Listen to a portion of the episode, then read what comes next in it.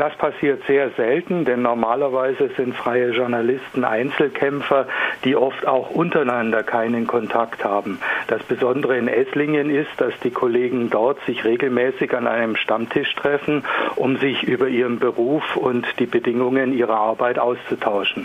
16 Prozent mehr Zeilenhonorar, das klingt doch nach einem Erfolg. Wie erklären Sie diesen Erfolg? Es war so, dass äh, die Kollegen seit acht Jahren keine Erhöhung ihrer Honorare bekommen haben. Und dazu kam dann Anfang des Jahres eine Umstellung des Layouts mit längeren Zeilen, was dann auch noch zu kürzeren Artikeln führte. Und da die Kollegen nach Zeilen bezahlt wurden, war das für sie dann eine weitere Senkung ihres Einkommens. Sie haben im Vorgespräch erklärt, dass die Zeilen um etwa 10 Prozent durch die Layout-Änderung ähm, verlängert wurden. Ähm, das heißt 10 Prozent längere Zeilen, 16 Prozent mehr Zeilenhonorar. Im Endeffekt ist es ja gar kein so großer Erfolg, wie das erstmal klingt, oder? Es sind nur 6 ja, Prozent für die, Kollegen, für die Kollegen ist es schon ein äh, Erfolg, weil wir haben selten die Möglichkeit, Honorare in diesem Umfang äh, zu erhöhen ähm, weil üblicherweise die Verlage halt äh, sehr lange Zeit auf einem Niveau bleiben und äh, es schon eines solidarischen Zusammenschlusses braucht, um mit einem Verlag auf Augenhöhe verhandeln zu können über eine Erhöhung.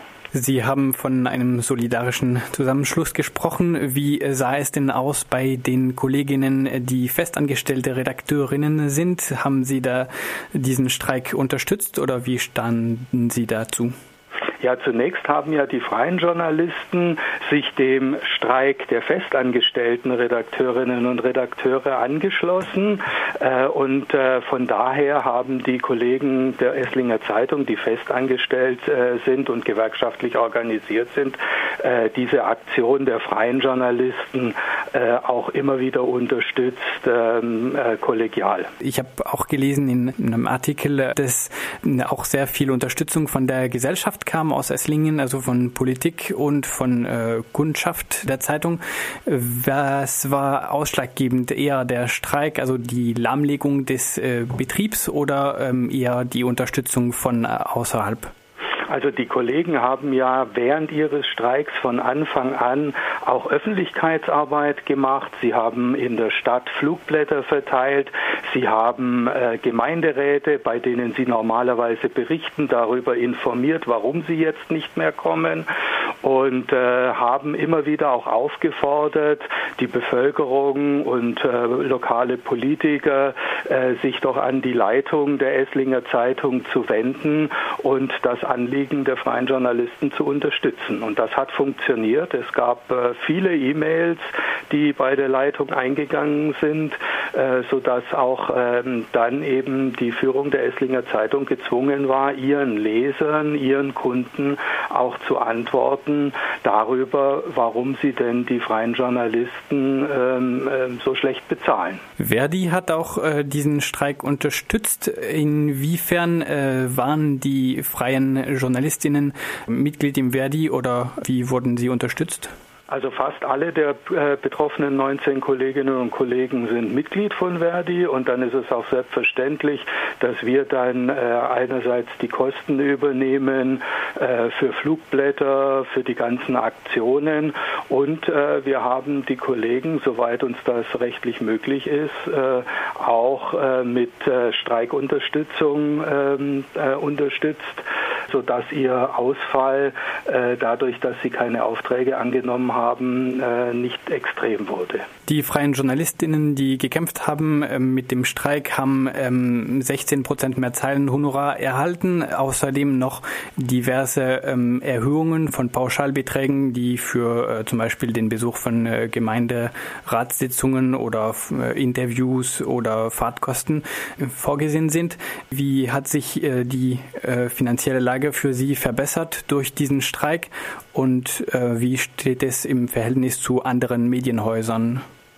Also die Kollegen der Esslinger Zeitung ähm, sind mit dem äh, mit der Vereinbarung, die jetzt getroffen wurde, äh, sehr zufrieden, weil es für sie eine echte echte Erhöhung ihres Einkommens bedeutet. Ähm, und äh, sie sehen sich auch dadurch gewürdigt in ihrer Arbeit, die sie für die Esslinger Zeitung äh, leisten. Im Vergleich zu anderen Medienhäusern ist es tatsächlich so, äh, dass es die Kollegen bei der Esslinger Zeitung äh, schon immer geschafft haben, äh, die Honorare auf ein angemessenes äh, Niveau zu bringen, dadurch, dass sie schon immer solidarisch zusammengestanden sind. Es gibt in Baden-Württemberg und bundesweit andere Zeitungen, die sehr, sehr viel weniger zahlen und wo es sich für einen hauptberuflichen Journalisten praktisch nicht lohnt, für so eine Zeitung zu arbeiten. Die Medienlandschaft in Deutschland und Europa allgemein ist äh, zunehmend konzentriert in die Hände von wenigen Gruppen. Ähm, der Konzern SWMH, habe ich gelesen, besitzt auch die Esslinger Zeitung. Dieser Konzern besitzt auch die Süddeutsche Zeitung oder die Südwestpresse, also viele Medien in Süddeutschland. Ähm, wie steht es denn, wenn bei einer Zeitung ähm, Menschen streiken? Gibt es dann Solidaraktionen von anderen Journalistinnen in anderen Häusern desselben Konzerns? Es gab äh, Solidarität einerseits äh, von den festangestellten äh, Journalisten, die zu dem Zeit ja, Zeitpunkt ja auch noch im Streik waren, ähm, auch im gesamten SWMH-Konzern. Und dann hat zum Beispiel auch der äh, Konzernbetriebsrat der SWMH hat sich auch solidarisch erklärt ähm, und hat auch mit äh, höheren Managern des Konzerns über die äh, Forderungen der freien Journalisten in Esslingen gesprochen. Was lässt sich allgemein über den Umgang des Konzerns SWMH oder der Esslinger Zeitung mit den Streikenden sagen? Ich glaube, dass äh, die Leitung der Esslinger Zeitung und damit natürlich indirekt auch die Konzernführung erkennen musste, dass wenn äh, freie Journalisten zusammenstehen, dass sie dann eben auch etwas erreichen können, was ähnlich den Tarifverträgen der Festangestellten ist. Ich habe gelesen, dass äh, die Leitung der Esslinger Zeitung äh, eine Zeit lang während des Streiks ähm, nach äh, neuen freien Journalistinnen eine Anzeige in der eigenen Zeitung geschaltet hat. Wie wissen Sie, äh, was das ergeben hat? Ob Menschen ähm, sozusagen als Streikbrecher ähm, sich dafür beworben haben? Also es gab wohl direkt äh, niemand, der sich als Streikbrecher zur Verfügung gestellt hat.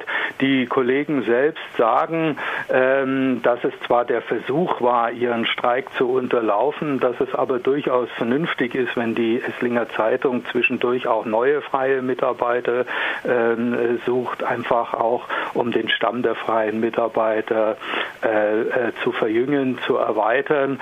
Und äh, ich bin mir sehr sicher, dass in Esslingen die Kollegen, die neuen Kollegen dann sehr schnell zu ihrem Stammtisch einladen werden ähm, und dann auch dort gemeinsam miteinander kollegial reden. Das Problem mit freien Journalistinnen ist nicht nur, dass sie äh, auf den Konkurrenz äh, zueinander stehen und sich dadurch weniger leicht für Streiks mobilisieren lassen können, sondern auch, dass sie äh, viel prekärer beschäftigt werden als andere und damit auch leichter zu entlassen sozusagen für ein, äh, eine Zeitung sind. Ähm, wie ist es nun nach dem Streik? Ist da mit Repressionen von der Konzernleitung oder von der Leitung des, der Zeitung zu rechnen? Also das glaube ich nicht, weil die Kollegen selber beschrieben haben, dass äh, die Verhandlung, die sie am Ende geführt haben, in einer guten und sachlichen Atmosphäre äh, äh, war. Und die Kollegen ähm, sind der Ansicht, dass vermutlich keine Repressionen kommen, weil die Esslinger Zeitung, die Redaktion der Esslinger Zeitung und auch die Leitung wissen, dass sie auf die Arbeit der freien Journalistinnen und Journalisten angewiesen sind.